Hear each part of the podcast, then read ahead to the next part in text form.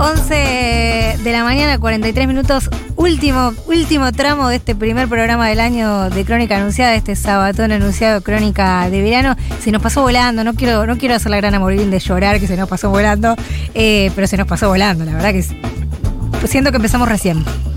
Sí, para los que se levantaron tarde, para los que recién se engancharon, estamos de nuevo, es Crónica Anunciada, estamos en el 2022.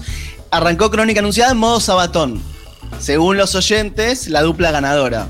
Y la oyentada no se equivoca. ¿eh? La oyentada no se, no se equivoca nunca, yo estoy bastante de acuerdo con eso, pero eh, ¿qué te parece si damos el último tramo demostrando efectivamente que además de humor, además de oyentes, además de notas, hacemos las mejores columnas eh, y vos preparaste una... Dale, sí, no, no quería dejar, lo charlamos al principio del programa, pero no quería dejar de repasar todo eh, el entramado que se conoció en los últimos días, en las últimas semanas en relación al, espionaje y a la persecución que se ejecutó durante el gobierno de eh, Mauricio Macri.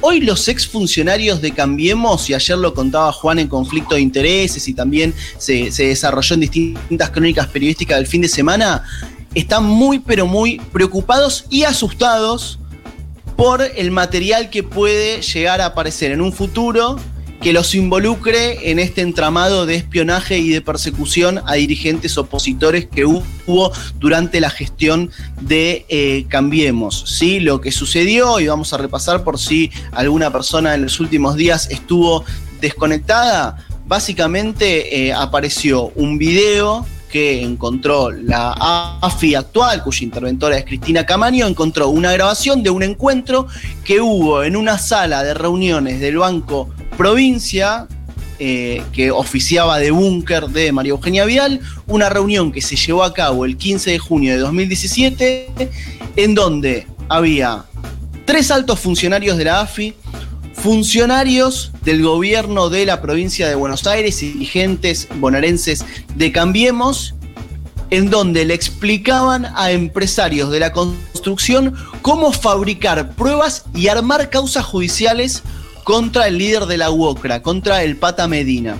¿Sí? La reunión arrancó con Marcelo Villegas, el ex ministro de Trabajo de Vidal, diciéndole a los empresarios que a instancias de las máximas autoridades de la provincia de Buenos Aires y de la nación, es decir, a instancias de María Eugenia Vidal y de Mauricio Macri, habían tomado la decisión de terminar con esta situación. ¿Cuál era esa situación? Traducido era terminar con los dirigentes sindicales que estaban molestando a los empresarios de la construcción. ¿Sí? Bueno, ¿cuál es el problema? Le pregunto, o sea, arrancó la reunión y le dijeron, bueno, a ver, ¿cuál es la situación? ¿Qué es lo que está pasando con los dirigentes sindicales? Entre los argumentos que habían dado o que dieron en ese momento los empresarios, decían, bueno, la verdad que nos están exigiendo que algunos trabajadores eh, no quieren terminar con la obra por determinadas cuestiones, por ejemplo, porque hay empresarios que tal vez se les rompen los guantes, los pantalones, los materiales de trabajo y no quieren seguir con la obra, nos están exigiendo viandas para los obreros, eh, quieren parar las obras porque hace demasiado calor, digamos. Esos fueron los argumentos que los empresarios le dieron a los funcionarios de la provincia de Buenos Aires y los agentes de la AFI. Gravísimo, eh, gravísimo pedir una vianda, ¿eh? Es gravísimo. Bueno, Villegas los mira y le dice a los empresarios, miren, nadie va preso por ser un sindicalista que defiende los derechos de los trabajadores. Claro. Traducido, lo que le está diciendo es, si ustedes quieren eh, frenarlos, quieren que vayan presos, bueno, armémosles una causa judicial.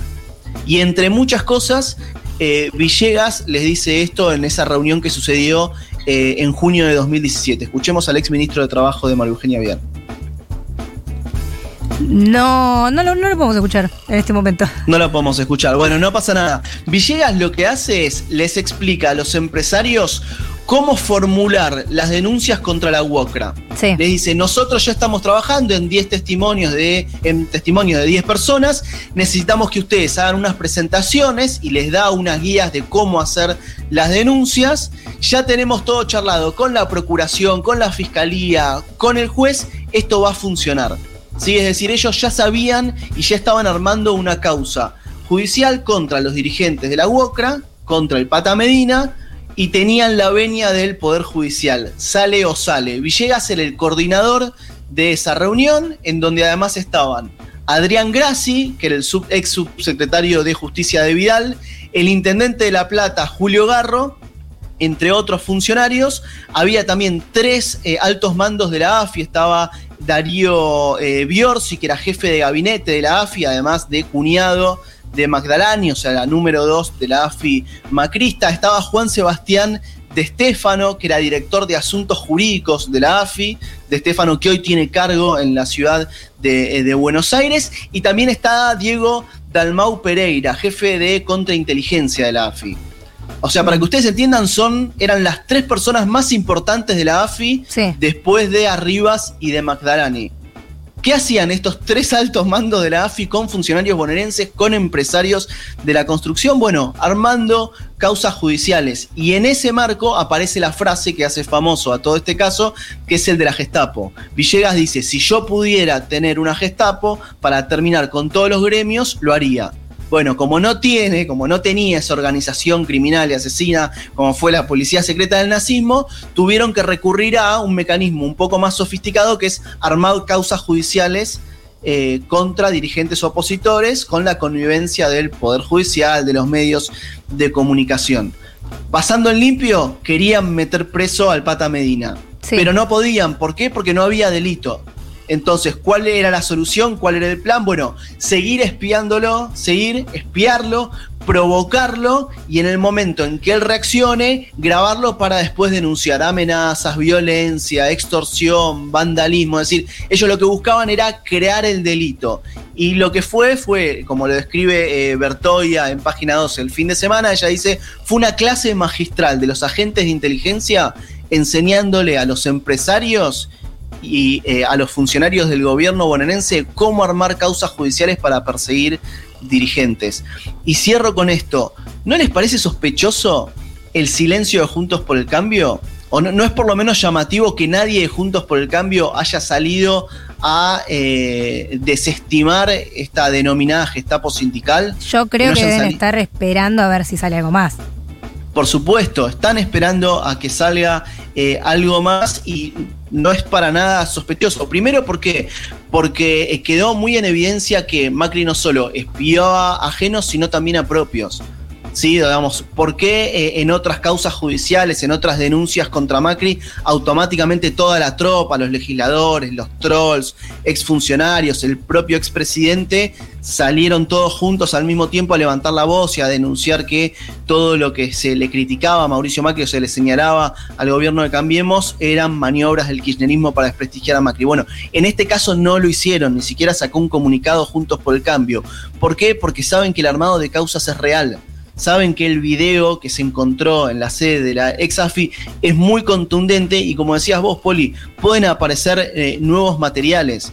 ¿sí? Santiago Fioriti lo contaba en Clarín el fin de semana y decía, hay miedo en Juntos por el Cambio porque creen que hay muchas más horas de grabaciones, porque esta es una de las tantas maldades que hicieron con la AFI y hay muchísimas más y es probable que estén filmadas. Sí, bueno, eh, yo, pensaba antes eh, que cómo, cómo salpica esto a Vidal, bueno, vos contaste un poco recién, eh, pero ella tiene ahí una maniobra para, de, alguna manera, si quiere decir que ella misma había sido víctima de espionaje, hay que ver cómo, hay que ver qué, si habla primero y qué dice, porque, bueno, está, es, es difícil pensar que no sabe nada de todo esto. Por supuesto, porque son hay muchos dirigentes de Cambiemos que son que son querellantes en la causa por el espionaje ilegal. O sea, Macri espió no solo a Cristina Kirchner, a los familiares de las víctimas del Ar San Juan, sino que también espió a Horacio Rodríguez Larreta, a Diego Santilli, a María Eugenia eh, Vidal, espió a su propia familia, era un modus operandi. Eh, en, eh, el fallo de la Cámara Federal dice que, o da a entender que en realidad el espionaje ilegal eran eh, agentes que estaban actuando por eh, cuenta propia, que eran cuenta propistas. Esa idea de que hubo agentes de inteligencia que espiaban y que perseguían dirigentes opositores, sociales, gremiales, y que lo hacían de forma autónoma, es decir, que trabajaban por la suya y que no respondían a nadie, ni a Macri, ni a Vidal. Bueno, eso obviamente ya está, quedó totalmente desestimado. Muy poca gente creía en esa versión, en ese relato del cuentapropismo, pero hoy con este video que surgió queda muy, es muy explícito y queda muy eh, en evidencia cómo fue todo ese entramado de espionaje y de, persecución a dirigentes de eh, la oposición, ¿sí? Se desestima esta idea de las denuncias anónimas que le llegaban a un diputado audios que se caían mágicamente en una plaza y que tal vez algún eh, periodista recogía. Bueno, toda una trama vinculada a los servicios de inteligencia,